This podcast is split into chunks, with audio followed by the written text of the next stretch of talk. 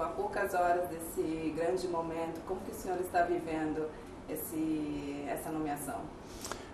A nomeação, eh, para mim, tem um sentido de serviço. Dizer, estarmos ainda mais à disposição do Papa Francisco, do seu ministério como Bispo de Roma, mas ao mesmo, também, ao mesmo tempo também um sentimento de gratidão para com o Papa por ele ter nomeado um bispo cardeal para a Amazônia.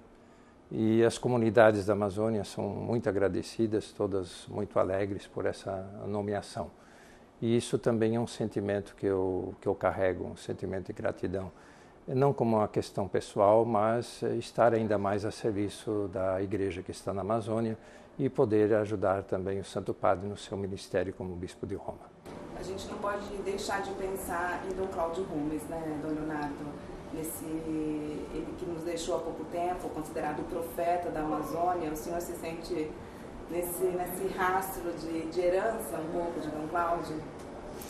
Quer dizer, ele era franciscano, é, eu sou franciscano e nós desejamos é, servir cada vez mais a igreja, mas a igreja dos pobres, a igreja das pequenas comunidades uma igreja que leva em consideração todo o, o, mundo que rodeia, especialmente a questão do meio ambiente, a casa comum, tão cara a, a Francisco de Assis. E uma igreja que está muito atenta onde ela está, a sua presença, como ela está presente, e cada vez mais presente de maneira mais esperançada, de uma maneira assim mais fraterna e também, eu diria, de uma maneira mais justa eu espero dar essa minha contribuição às nossas igrejas que estão na Amazônia. Mas é, muda alguma coisa para o povo da Amazônia? É, muda no sentido da alegria que eles, eles estão sentindo, mas não vejo que. Porque as jurisdições eclesiásticas continuam as mesmas, o cardeal não tem nenhum poder sobre as outras igrejas, tem é, como presença de animação, como presença de de, de conforto, isso sim, porque é uma presença um pouco também mais perto do Santo Padre. O que, que significa ser cardeal no século XXI?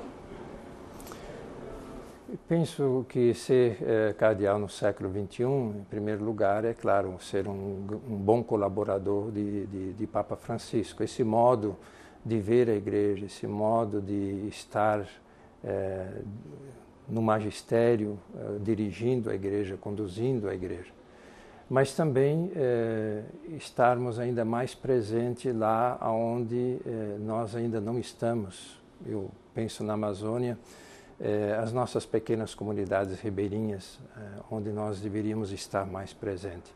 Nesse sentido, eu penso que o cardinalato pode ajudar a recordar sempre de novo esse processo esse modo de ser, esse modo de conduzir a igreja, esse modo de ser igreja que é um modo de ser sinodal.